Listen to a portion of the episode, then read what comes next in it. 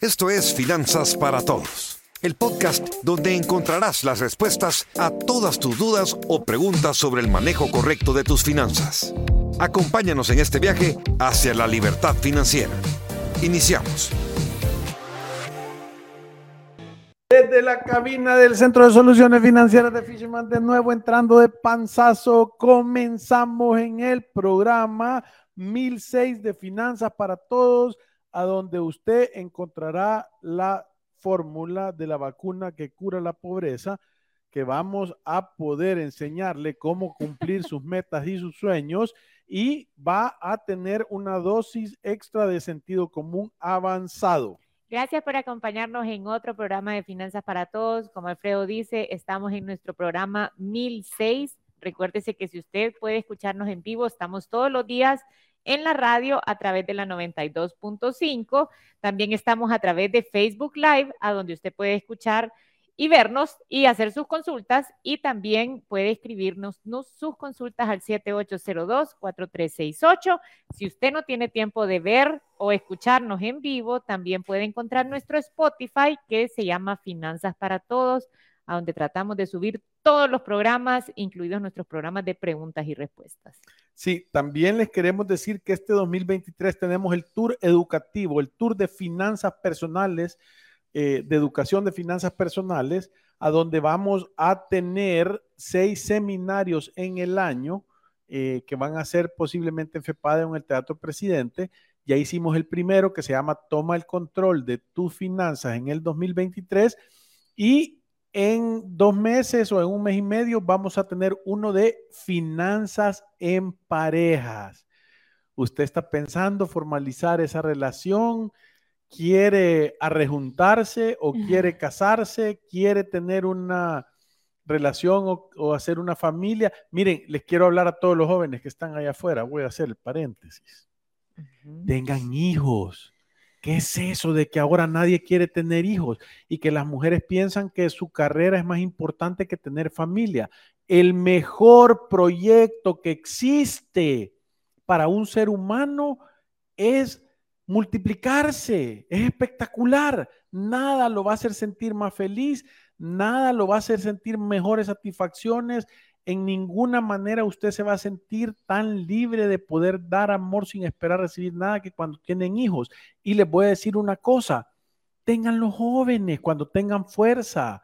No, no, no, a los 40 años andan queriendo. ¿Por qué ese paréntesis? Porque lo que pasa es de que yo he estado oyendo y haciendo preguntas y de cada 10 personas, más que todo mujeres, bueno, también hay hombres ahí que les he estado preguntando, Solo dos dicen que quieren tener hijos. Toda la demás gente no quiere. Y les voy a decir una cosa. Yo he estado con personas que no tienen descendencia exitosa financieramente y todo. Se vuelve un problema no tener hijos. ¿Quién te cuida? ¿Con qué intereses se te acercan las personas a esa edad? ¿A quién le dejar las cosas si logras tener algo? Créanme, es un problema. Entonces, por favor, piénsenlo, cambie de parecer y vaya a tener hijos. Además, les voy a decir otra cosa, dato económico. No se, las economías no pueden crecer si no hay una tasa de crecimiento poblacional. Por eso es que Europa está destinada a morir o a que se la tomen otras culturas, porque no hay ya franceses, ya no hay ingleses, ahora son de otros lados. No, ya no se están multiplicando, lo que quedan se van a extinguir. Tiene sentido, yo estaba escuchando a este psicólogo que se llama Jordan Peterson, ya les he recomendado libros de él y a veces me gusta ver las charlas que da o algunos tips, a veces en TikTok me sale, busco su nombre y me salen como algunas frases que él ha dicho. Eh, me gusta un montón este autor y él mencionó en algún momento que para las mujeres em, está ahorita en la sociedad el engaño de poner la carrera. el engaño, es un engaño, óiganlo bien. De poner la carrera profesional en primer lugar, eh, solo para descubrir más adelante en la vida que no era eso tan representativo como lo que lo llena o lo que lo desarrolla como persona o lo que lo pone contento de hacer una familia. Entonces decía, em, hay que pensarlo bien porque es una tendencia entre muchas personas jóvenes y en realidad las consecuencias de darse cuenta, especialmente para las mujeres, que quizás a los 40 años me estoy dando cuenta que quiero tener hijos y el tiempo ya no está a mi favor, ni las condiciones físicas de una mujer, que es la realidad, tampoco está a mi favor. La verdad es que yo sí estoy de acuerdo con usted. Yo creo que tener hijos es un gran proyecto en la familia de las personas, ver los que se desarrollen. Ajá, en la vida. Ver lo que se desarrollen lo llena de una gran alegría, lo hace sentirse contento, o sea, de verdad llena como proyecto de vida. Y, y, por qué estaba tocando esto? Y dije paréntesis porque en realidad nuestro próximo seminario se llama Finanzas en Parejas. Y ahí les vamos a enseñar la manera correcta de poder tener familia, de casarse y tener un proyecto exitoso y que sea lindo y, no, y no un sufrimiento. Porque ¿cuál es la excusa? Dicen, ay Dios, si apenas puedo yo conmigo mismo, ya voy a traer otro aquí a este a esta ensalada, ¿verdad?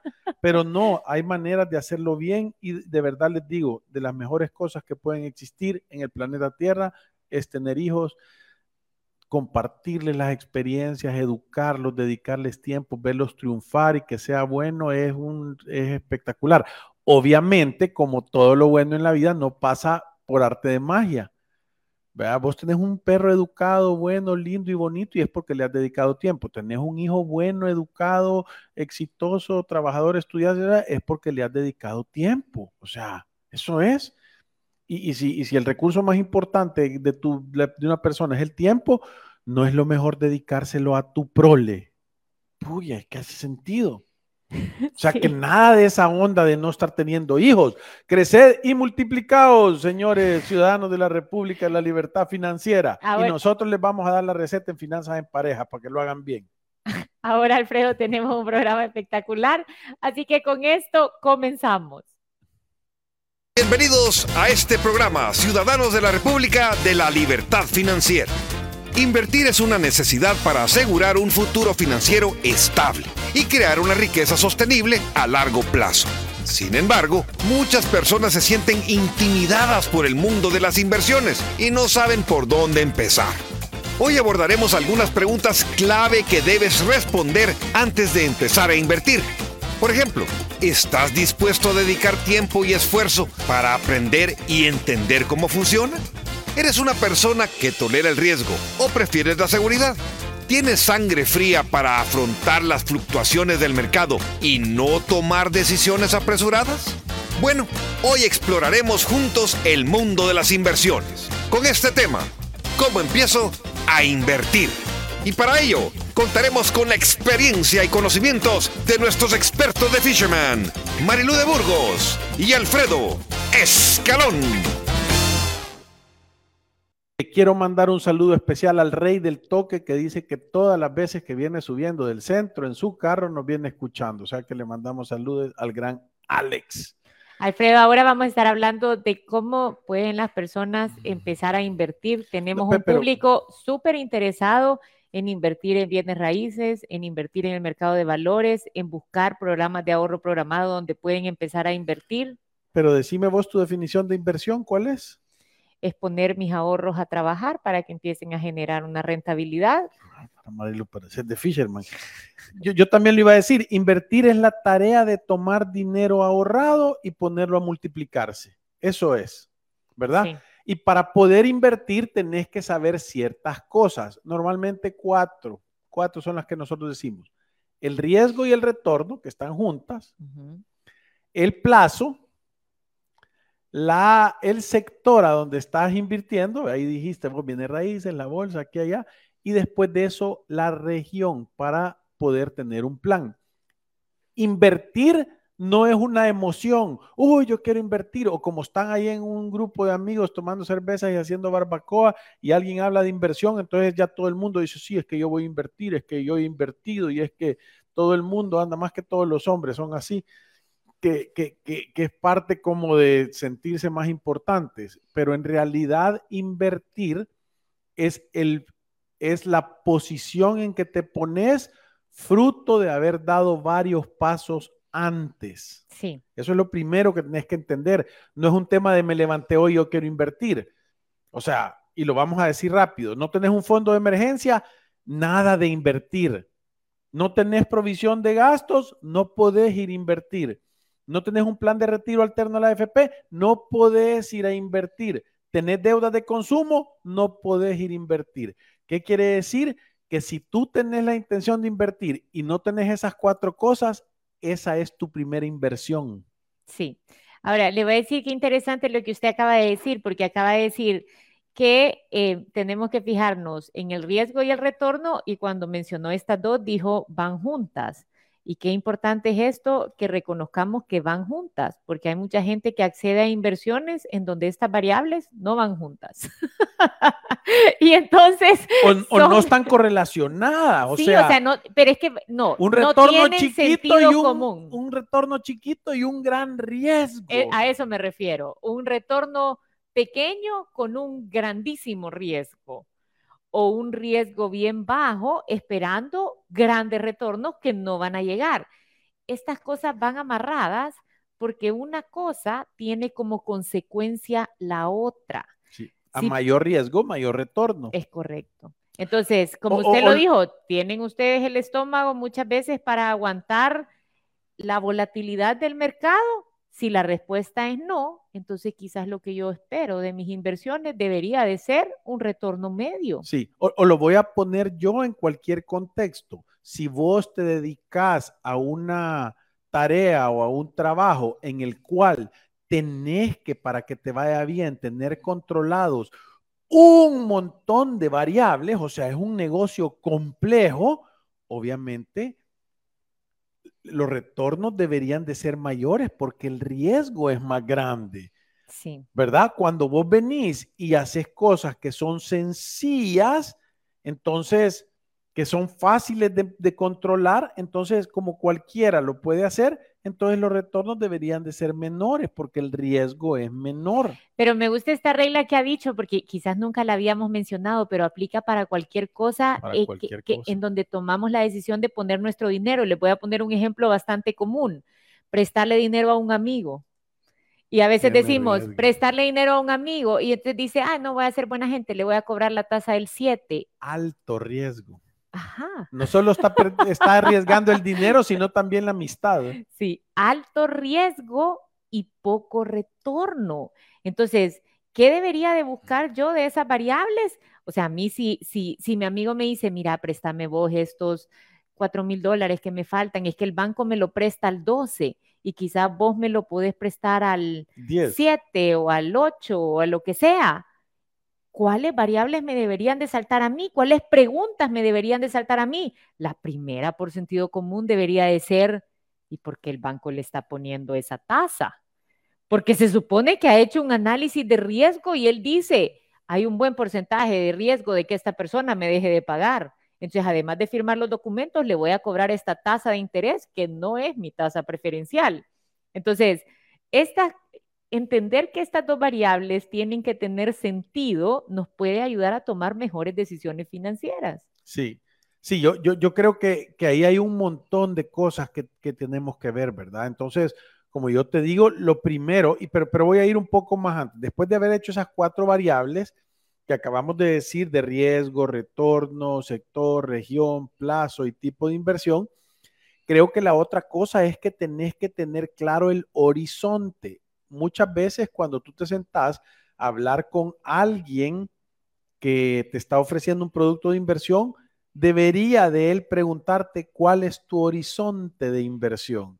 Quiere decir hacia dónde está volteando a ver que querés llegar. Eso es lo que te está diciendo. O lo voy a poner en un sentido sencillo. ¿Qué querés lograr con esta inversión? ¿Verdad? ¿Qué necesidad querés llenar?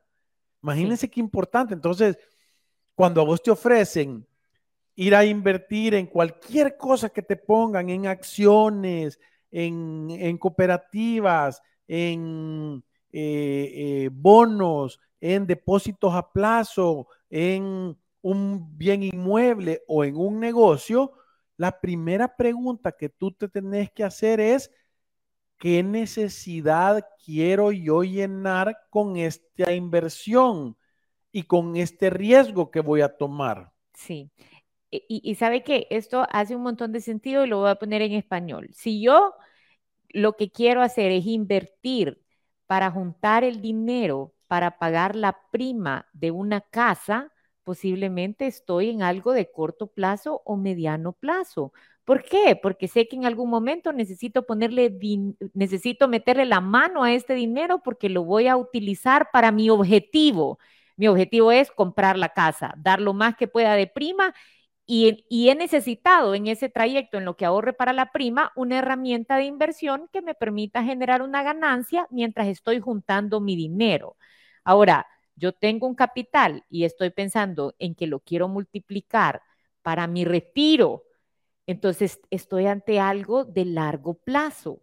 ¿Por qué? Porque yo sé que ese dinero no lo necesito para la prima de la casa, no lo necesito para la matrícula del colegio del niño, no lo voy a ir a usar para cambiar mi carro. Entonces puedo dejar ese dinero trabajando por 10 años. Y entonces el producto que voy a buscar de inversión hace sentido para el objetivo que yo tengo. Correcto. Y miren, yo, les voy a decir otra cosa importante que uno tiene que saber si uno quiere empezar a invertir o cómo empezar a invertir.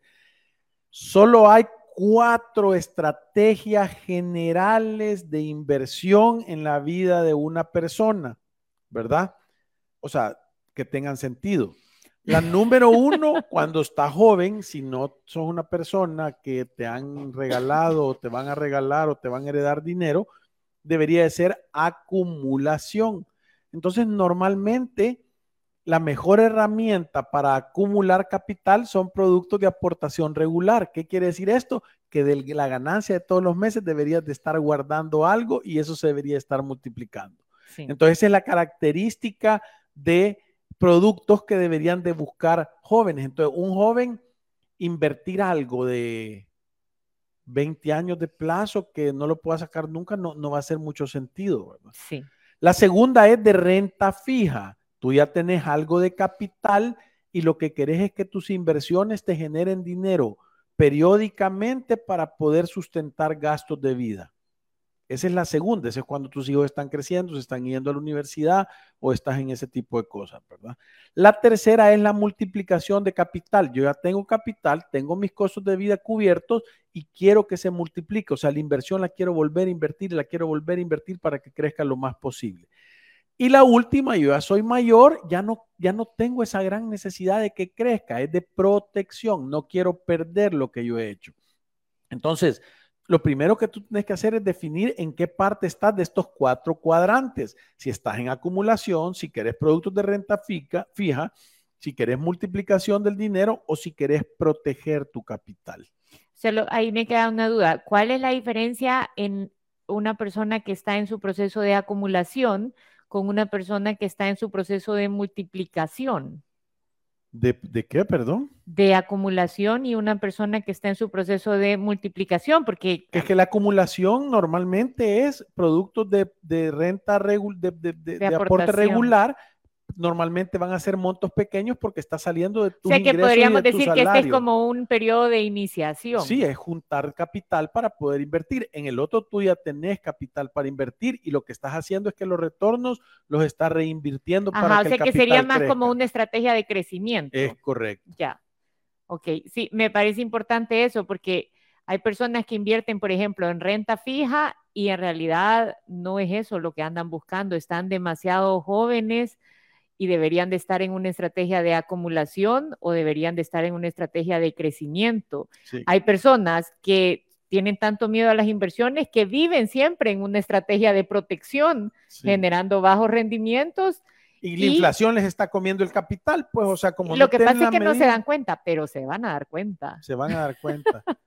Cuando tengan, si tengo el millón de pesos ahí desde hace 20 años y quieran ir a comprar unos churros y cueste un millón de pesos, ¿verdad? Sí, lo otro que yo creo que es importante para el tema de las inversiones es distinguir cuando nos hablan del tema de plazos. A veces solo nos dicen corto plazo, mediano plazo, largo plazo. ¿Qué significa esto? Cuando nos dicen esta es una inversión de corto plazo, significa que nuestro dinero debería de estar ahí menos de un año. Cuando hasta un año, digamos. Hasta un año, sí. Cuando nos dicen esto es de mediano plazo, debería de ser hasta cinco años. Y cuando una inversión dura más de cinco años, voy a decir de cinco a diez años, entonces estamos ante algo de largo plazo. ¿Qué pasa con esto? Yo tengo que saber a dónde meto mi dinero, porque generalmente en las estrategias de largo plazo a veces no tengo acceso a mi dinero y de repente he invertido y quiero sacarlo al año 3 solo para darme cuenta que este no era el instrumento que responde a mi necesidad. Y yo lo voy a poner en un ejemplo claro cuando hay desorden financiero.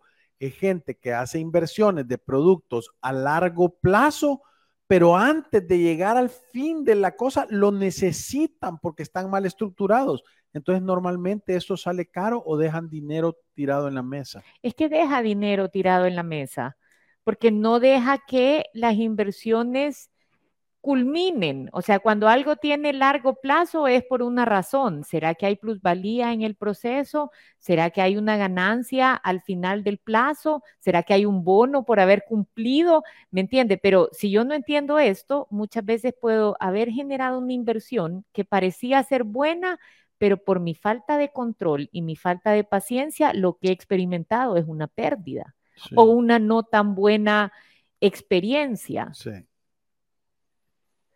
Sí, yo creo que es súper importante eso, ¿verdad? Entonces, después de tener esta parte del plazo, hay que entender los sectores, porque normalmente, yo les voy a contar, tal como lo estaba diciendo Marilú, el riesgo existe en todo. Usted, lo que pasa es que normalmente las personas nos acostumbramos a lo que conocemos y ya lo sentimos que es normal, pero en realidad el, el riesgo existe en todas las cosas que existen en la vida. Yo les voy a poner el ejemplo. Yo conocí una persona que decía que ella no toleraba el riesgo y entonces dijo que tenía guardado, tenía un mueble con un compartimiento secretísimo que lo había heredado de hace un montón de tiempo para guardar el efectivo. Entonces ella tenía efectivo guardado ahí. Y entonces me dijo, esto es lo más seguro porque yo no confío en nadie. Y un día me dijo, te lo voy a enseñar. Y fuimos a abrirlo y estaba vacío el lugar. Alguien más había encontrado cómo, cómo era el escondite secreto y se lo había llevado.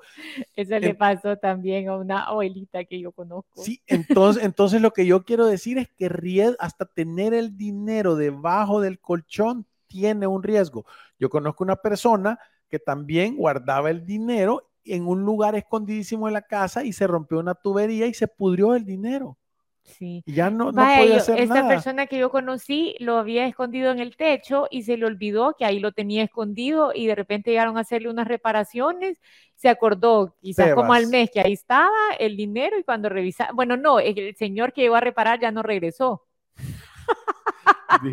Y después al rato se dieron cuenta que ya no estaba el dinero, o sea, no regresó porque lo había encontrado y se fue. Sí, entonces, ¿qué queremos decir con esto? Que siempre existe riesgo. Entonces, cuando hablamos de los sectores, lo importante que uno tiene que tener es la educación suficiente para tú determinar cuáles son los retornos por sector y cuáles son los riesgos por sector. Voy a empezar con uno de los favoritos de nosotros, bienes raíces. Nos ¿verdad? encantan bienes raíces. Es que es bueno y les voy a decir por qué. Número uno, las inversiones de bienes raíces son un gran, son, están inmunes a la inflación. ¿Por qué? Porque la cantidad de tierra en el mundo está limitada no está naciendo nueva tierra, ¿verdad? Entonces, uno no puede esperar, la población está creciendo, no está decreciendo en el mundo, y encima de esto, eh, la tierra no está creciendo, entonces el precio de la tierra, por simple lógica, va a ir subiendo de precio en el tiempo. Entonces, la tierra o las inversiones en tierras o en propiedades son un buen instrumento para llevar el valor de tu esfuerzo a través del tiempo sin que se pierda. Sí. Qué bonito salió eso. Le voy a decir la otra cosa que me gusta de bienes raíces. El crecimiento que presenta en los años es bien estable. O sea, yo compro una casa y 10 años después puedo esperar gozar de una plusvalía si he comprado al precio justo, como les decimos nosotros siempre. Si te, han, bajado, porque es que, y ahí empiezan los riesgos, ¿verdad? el desconocimiento, el desconocimiento es el mayor riesgo. Es que el correcto, es que dice, Warren Buffett dice que el riesgo está íntimamente ligado al conocimiento del producto. Sí. O sea, ¿qué quiere decir esto? Que tú tomas riesgo cuando no entendés cómo funciona. el momento que tú entendés cómo funcionan las cosas, estás minimizando el riesgo, porque entonces vos decís, bajo estas condiciones yo estoy dispuesto a bañarme. Que hay butes o pirañas o cangrejos o jaibas. O sea, pero lo peor que te puede pasar es meterte a bañarte y que haya tiburones blancos, ¿verdad? Sí, lo que pasa es que la barrera de entrada para el tema de bienes raíces es alta. Usted quiere entrar al tema de bienes raíces y necesita capital. Relativamente alta, digamos. Pues sí, porque necesita acumular por lo menos el 30% de la prima y, y no, y, y hablemos la realidad que vive mucha gente allá afuera no está barato el tema de bienes raíces. O sea, si yo quiero comprarme una casa, voy a buscar algo de 40 mil, 50 mil, 70 mil, 80 mil para arriba ¿Por qué de dólares. Que está alto ahorita las bienes raíces, Marilo? Por la inflación. Sí, pero, pero, pero, ¿por qué por la inflación?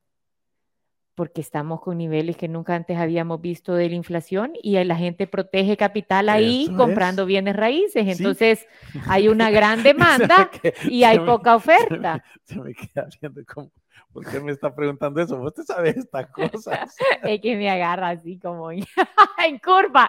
Pero sí, lo, que, sí, lo que está sucediendo es que gente se está saliendo de otras inversiones y está sentando su dinero en bienes raíces. Entonces hay más demanda. Sí. Entonces los precios se vienen para arriba. Ahora, eso ya pasó. O sea, ya se estabilizó un montón, porque ahorita yo veo las cosas que están en venta y siguen en venta, pero siempre hay un mercado activo, siempre hay un mercado activo. El año pasado fue algo peculiar, fue extraordinariamente activo. Es más, dicen que el valor de las propiedades creció un 20-22%, lo cual es cierto, porque usted puede ver casas que antes veía. Pero vos te das cuenta de eso, vos te das cuenta. Voy a contar esto. Los materiales de construcción en el año pasado crecieron un 39% en promedio. Sí ha sido descontrolado. Entonces, cualquier persona que antes se dedicaba a la construcción se ha dado cuenta que el presupuesto se le voló y el precio ahora del metro cuadrado es diferente y el mercado lo ha aceptado. Ahora, las personas que ya tenían su propiedad desde hace años se han visto muy beneficiadas de lo que ha pasado. Claro.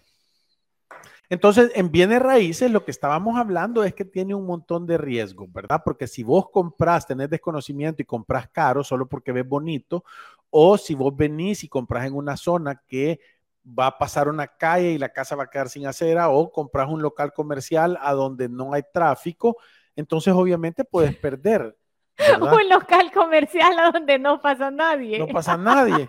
Entonces, obviamente nadie te lo va a querer alquilar. Entonces, lo que te quiero decir, lo que te quiero decir es de que tú tenés que tomar en cuenta que te tenés que educar dependiendo del sector. Voy a decir otro. El sector de tecnología.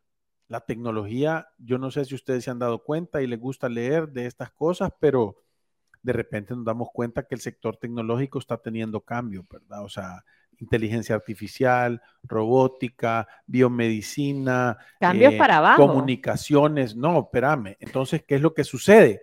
Que empiezan a haber empresas que parecieran que tienen un tremendo potencial. Y entonces la gente, como una estampida de animalitos, dice Tesla, y entonces él ya mandó un avión, un carro a la luna, y dice que va a poner un chip que vamos a poder ser como supercomputadoras y nos vamos a curar y los ciegos van a ver y los cojos van a caminar y, vamos a poder comunicarnos vía internet con otras personas desde la cabeza. Eh, y también de eso está haciendo baterías y también de eso está haciendo un link para tener, eh, entonces uno dice, puya, yo quiero de esa empresa porque este va, es el más millonario del mundo y oye noticias y todo eso y en base a emoción compra acciones a 300 pesos, voy a decir. Y de repente empieza a estudiar y empieza a decir, quiero ver cuál es el valor real de los activos en libros de Tesla y se da cuenta que vale 12 dólares la acción. Si llegara a liquidar todos los activos que tienen, si vos has comprado a 300, solo 12 te darían. Sí. Entonces, te Ahora, das poco cuenta probable que... vaya a liquidar los activos con unas empresas Sí, que están en auge. Pero lo que estamos queriendo decir es que de repente ahí, por, por la gran demanda que existe por esas acciones, el precio está inflado de acuerdo a una especulación Sí. y de repente se contrae la cosa, la gente empieza a necesitar el dinero y lo empieza a retirar y, y es normal que de 400 caiga a 170, ¿verdad? Sí. porque estaba sobrevalorada. Entonces, estas son cosas que si tú no entendés y te estás dejando ir solo por emociones, vaya, y aquí son dos cosas, porque esa voy a decir yo es una apuesta de riesgo alto, digo yo, en el sector de tecnología. Puedes ganar bastante, pero también puedes perder bastante. Entonces, lo que quiero decir es que si vos venís y sos una persona que tiene cero estructura y lo que ha hecho es meter el 100% de tu dinero disponible en una sola acción, en un solo sector, en Tesla, cuando se viene para abajo es que te están, empiezan a caerse de, de las cordales para adelante y perdés toda la dentadura. ¿Se entiende lo que estoy diciendo? Ahora, si vos tenés una estrategia y tenés claro y podés medir el riesgo, puedes decir, vaya, yo de mis 100 colones que tengo, de mis 100 dólares que tengo para gastar, voy a comprar un dólar en acción de Tesla. Entonces hace sentido. No sé si me explico. Sí, sí hace sentido.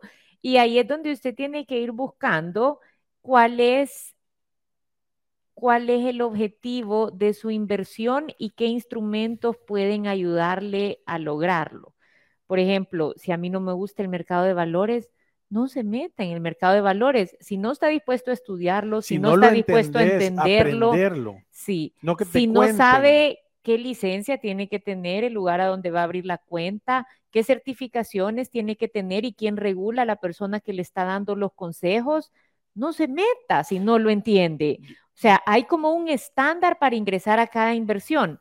Si no me gusta el tema de bienes raíces, no debería de meterme. Lo más seguro es que voy a estudiar poco y voy a ir a comprar bien caro. No voy a entender cómo llevar a cabo el proceso y voy a tener una mala experiencia. Es que a veces, como usted lo dijo, el desconocimiento de, de dónde estamos poniendo nuestro dinero nos hace llevarnos una mala experiencia. Claro, claro. Y, para eso nosotros siempre decimos que son tres cosas y nos vamos a ir a una pausa comercial después de esto. Pero la primera es, tenés que entender quién es la compañía y cuál es el pedigrí y la experiencia de la compañía. Número dos, tenés que entender de dónde vienen los retornos que te están ofreciendo y cómo te van a devolver el capital al final del proceso. Y número tres, tenés que ver qué legislación te va a proteger si es que entras en un problema o pleito. Alfredo, con Si vos esto checas esas tres cosas, posiblemente te vas a librar de un montón de malas inversiones. nos vamos a una pausa comercial y ya regresamos.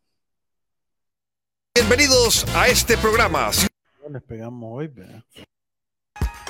Si te perdiste de nuestros programas anteriores o deseas volver a escucharlos, encuéntranos en iTunes o en Spotify como Finanzas para Todos. Continuamos. Con Proyecta Live, el nuevo fondo de ahorro previsional voluntario de AFP Confía. Invierte y goza de un beneficio fiscal. Abre y opera tu cuenta con facilidad y ten la libertad de hacer aportes y retiros en línea. Solicítalo al 2267-7777. Comienza tu inversión hoy mismo. Conoce los términos y condiciones en www.confia.com.sb. Confía. Si te perdiste de nuestros programas anteriores o deseas volver a escucharlos, encuéntranos en iTunes o en Spotify como Finanzas para Todos. Continuamos. Continuamos este día que hemos estado hablando de los temas de cómo invertir. Pero yo les quiero decir una cosa, este Proyecta Live nosotros lo estuvimos viendo y a mí de verdad que me parece súper bueno, porque eh, es un fondo de inversión como el Proyecta 5 Plus, pero este Proyecta Life lo que tiene es que la renta es más fija, ¿verdad? Entonces es más predecible. Va a tener variaciones, pero va a tener instrumentos.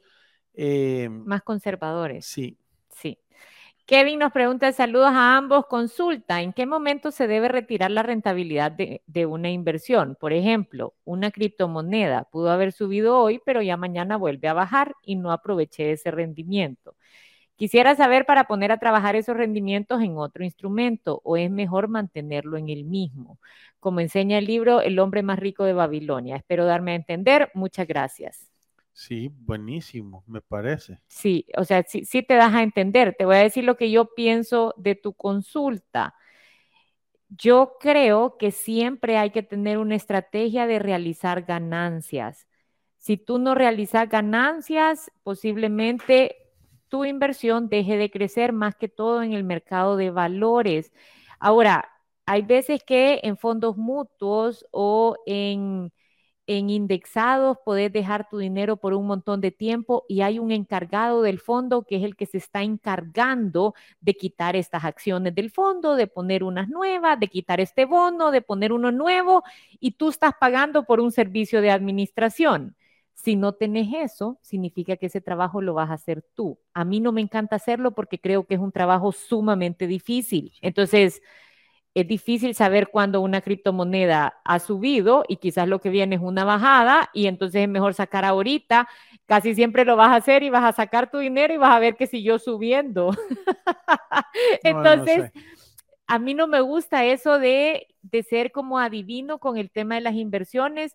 Si yo pago en un fondo mutuo que alguien maneje el fondo y ha tenido rendimientos históricos, voy a decir de un 10%, prefiero eso que estar con el tema de criptomonedas o estar con el tema de acciones de alguna compañía, yo haciendo el trabajo de asesor de qué, qué quito y qué pongo. Pero, pero mira, yo, lo que decía yo es que yo estoy de acuerdo con vos porque en cada inversión o cada negocio que tú te metas, es indispensable tener una estrategia de salida, una estrategia de rentabilización.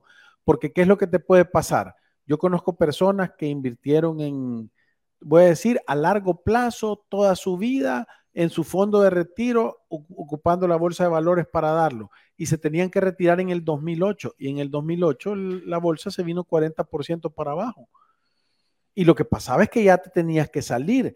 Ahora, si vos venís y decís, cada año voy a revisar y si está 10% arriba, voy a sacar el dinero y lo voy a meter en algo que tenga protección, o sea, que no tenga riesgo de perder valor, entonces tú vas capitalizando poco a poco. Entonces yo siempre lo digo, tenés que tener una estrategia de realización de beneficios cada vez que tú te metas a invertir, porque si no, solo la puedes ver pasar.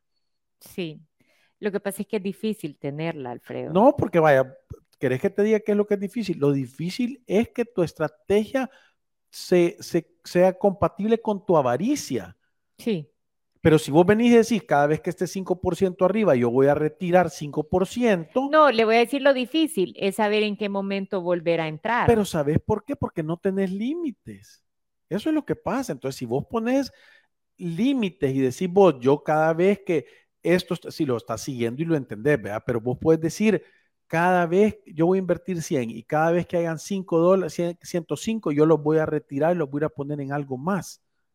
¿Me entendés? Y no es que tenés que no es que te tenés que salir con todo y entrar le voy a decir, Depende del perfil, porque yo prefiero buscar instrumentos que tienen un rendimiento histórico y que posiblemente van a seguirlo teniendo en vez de estar diciendo ahorita me salgo y ahorita pero, entro. Pero voy a decir, aún en ese tenés que tener una estrategia de salida, una estrategia de rentabilidad, lo voy a tener 10 años y en 10 años lo voy a vender o lo voy a entregar a mis hijos o lo voy a hacer. de acuerdo. lo, que pasa es que si lo, agarra en medio del 2008, lo que toca es esperar y tiene que saberlo. Vea, las personas que dijeron, ni modo, me toca retirar, es el 2008 y este año lo voy a hacer, cometieron un gran error. Grandísimo. Sí, entonces pudieron haber esperado a que el mercado volviera a subir. Pero eso, ahí es donde te digo, miren, el mercado de valores es un instrumento para que la gente que tenga paciencia le quite el dinero a los que no tienen paciencia. Es correcto. eso dice Warren Buffett. Y yo también, lo, lo acabo de decir. Waldo dice, y si ya acumulé 8 mil, tengo mis gastos están cubiertos. ¿Qué harían ustedes con ese dinero? Estoy empezando después de mi crisis financiera por malas decisiones de mi pasado. busco ideas para profundizar y ver que se adapten a mis necesidades de vida. Sí, e, eso es lo primero, saca un listado de todas tus necesidades de vida. Eso, lo que acabas de decir, es lo más importante. Tenés que asegurarte que, que ese dinero sirva para llenar a tus necesidades de vida. ¿Cuáles pueden ser? Puede ser, número uno, puede ser, voy a decirte, tu retiro si no lo tenés. O su ahorro de emergencia. Tener un fondo de emergencia si no lo tenés. Eh, provisionar tus gastos, ¿verdad? Eh, e, esas son cosas. Si ya las tenés llenas, puedes decir, voy a tomar un poquito más de riesgo. Voy a agarrar la mitad y la voy a poner en una cooperativa y voy a poner la otra. Pero lo que te quiero decir es que si yo fuera vos, agarrara mi celular, marcar el 78024368 y pidiera una reunión para hacer un protocolo de inversión. Eso es una estrategia de cómo me voy a comportar con mis inversiones en el siguiente año. Betoni nos dice, felicidades por sus programas. ¿Cuándo va a haber otro seminario? Ya en marzo. Cada dos meses va a haber uno. Jenny nos dice, ¿qué opinan del proyecto Life nuevo de Confía? Yo de verdad me gusta porque eh, creo que es un producto, y oigan bien, es un producto que tiene menos volatilidad, pero tiene más, más capacidad de proyectarte en el tiempo. Entonces es, es un producto más, vea. Yo de lo que estoy súper a favor es de todos los, todos los productos de inversión nuevos que salgan, que están regulados, que están ordenados y que funcionan bien. A mí me encantan porque te sirven para tener diversificación de riesgo. Gracias por habernos acompañado en otro programa de Finanzas para Todos. Nos vemos el día de mañana y como siempre nos vamos recordándoles que ir a través de la vida sin una planificación financiera personal y sin una estrategia de inversión es un acto de genuina locura. Gracias, adiós. Y recuerden que ir por la vida sin una planificación financiera es un acto de genuina locura. Tengan valor y reescriban su historia. Nos vemos en la próxima.